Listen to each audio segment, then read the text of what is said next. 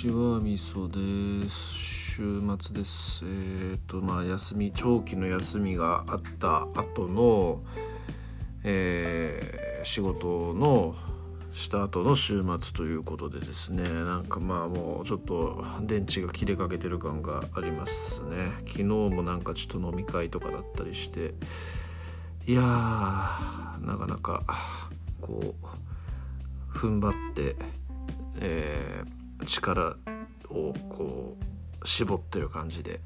頑張って仕事をしております。はい。えーという感じなんですけどなんかはやぶささんとこの間ニュートンのゆりかごの番外編で対談をさせていただいたりとかあってでその中でなんかトライアングルストラテジーっていうゲームの話を聞いて、えーとまあ、その話がねその、まあ、3つの勢力がこう、まあ、歯を競うみたいな話なんですかね、まあ、そういうようなあのタクティカルシミュレーションゲームみたいなそういうものらしいんですけどこう昔ねタクティクスオーガっていうゲームとかファイナルファンタジータクティクスっていうゲームとかっていうのがあって、まあ、両方とも松野康美さんっていうすごい名プロデューサーが手掛けたゲームなんですけど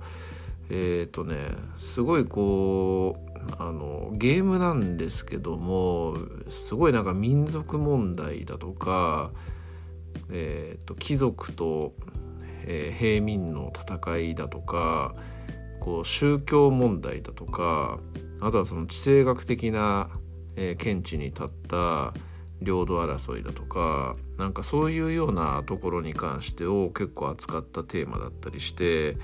えー当時ね、まあ、ゲームってやっぱり、まあ、プレイステーションのとかの時代スーパーファミコンプレイステーションの時代とはいえ多分まだまだ子供のためのものっていうような位置づけだったと思うんですよねゲームって。ただそんな中そういうすげえ重厚でかつ結構残酷な描写とかそういうのもあるようなゲームを、えー作ってで私がそれに触れ合った時これやべえなこれっていう感じでかなりこう衝撃を覚えたっていう記憶がありますね。えータクティクスオーガの方はねちょっとあんまりあのえーなんかシステムがねちょっとあの微妙にこう面倒くさいというかなんか相手に勝つために毎度毎度なんかこう練習みたいなの練習っていうか模擬戦みたいなのをやって経験値を稼がなきゃいけないみたいなそういう感じのシステムだったんで非常にですね面倒くさくってタクティクスオーガの方は話は面白いと思いつつ途中でやめちゃったりしたんですけどファイナルファンタジータクティクスの方に関してはこれも34回クリアしてるぐらいすごい好きなゲームで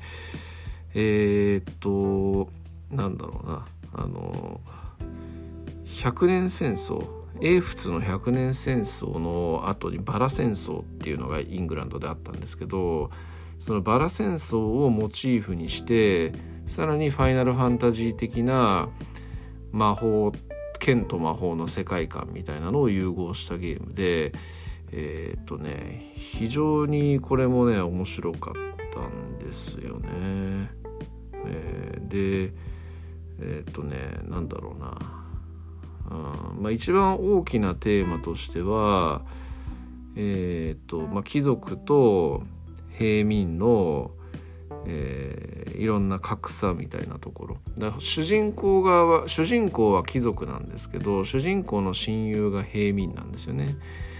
でその平民と最初は共に過ごしているわけなんですけどやっぱり貴族と平民ということでいろんなギャップが生まれてきてでついには大きな事件、まあ、そのその少年たちにとっての大きな事件が起こって、えーその2人の親友は引き裂かれてしまうみたいなそんなところでで現実を知った少年たちっていうのがこう表の世界ではその平民出身の少年が天下を取っていくと。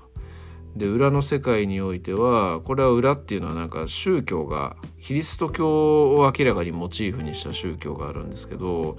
まあ、その宗教はこう実は点々点みたいなそういう話でまあ、その宗教のいろんな秘密を暴いて世界を守っていくっていうのがその貴族の少年側のストーリーみたいなそんな話なんですよね。えー、それがまあ非常にねあの対比としても面白かったりとか、あのまあ、歴史っていうのはこう非常にきれい事では決してないっていうね陰謀だとかいろんな思惑だとか、まあ、理想とか現実とかそういうようなものっていうのが入り組んで、えー、いろいろ出来上がってるもんなんだなっていうのを結構少年まあ当時中学生でしたけど、まあ、少年心的にも本当に相当こう影響を受けたゲームだなっていうふうに思ってますね。はいだからまあいろんなやっぱ悪行をしたりとかそういう戦争もなんでなんか虐殺が起こったりだとかこう人の犠牲を強いたりだとかそういうようなことっていうのも起こったりするんですけどやっぱりこう描写がねあの悪と正義と悪っていう二元構造じゃなくて、えー、やっぱそれぞれにはそれぞれの正義がある、えー、貴族側には貴族側の秩序をえー、守るための理念があるみたいななんかそういうような部分もあったりしてあの、ね結構ゲームですけども勉強になったなっていうような作品ですね。でまあこれ続編をね作ろうと思えば作れるような話なんですけど、えー、まあ、20年ぐらい経っても一回移植みたいなのをされたっきりで、えー、ほぼその後のえー、続報みたいのはないっていう感じなんですがなんかそのアーケードゲームかなんかでスクエア・エニックスが出してるアーケードゲームにその FF タクティクスのキャラが出てきてその設定がなんかえっ、と追加されたみたいな。主人公の設定が追加されたみたいな。そんな話が何年か前にあって発売からもう20年ぐらい経ってるゲームなんですけどそんなすごい些細なことでかなりネット上とかで Y の Y の湧き上がったっていうようなことがあったんでやっぱ未だにね根強い人気を誇ってる作品なんでまあそのもう作った松野康美さんっていう人はもうスクエアエニックス退社しちゃったんですけどただまあそのタクティクスオーガの時にもねリメイクがあった時にその人はあの社外ですけどもえーと、携わってね、えー、作制作にかなり携わったっていう話もあったりするのでいや本当に FF タクティクスに関してもなうんなんかちょっと続編とかな作ってくれるといいなっていう感じで思う作品の一つですね。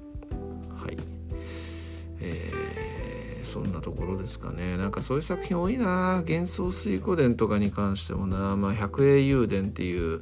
その流れの流れというか、まあ、同じさ制作者同じコンセプトのゲームっていうのが今出るんだなんだって話ありますけど、えーまあ、幻想水湖伝とかもねやっぱ当時すごいあの胸を取らされたゲームだったりしますし、えー、なんか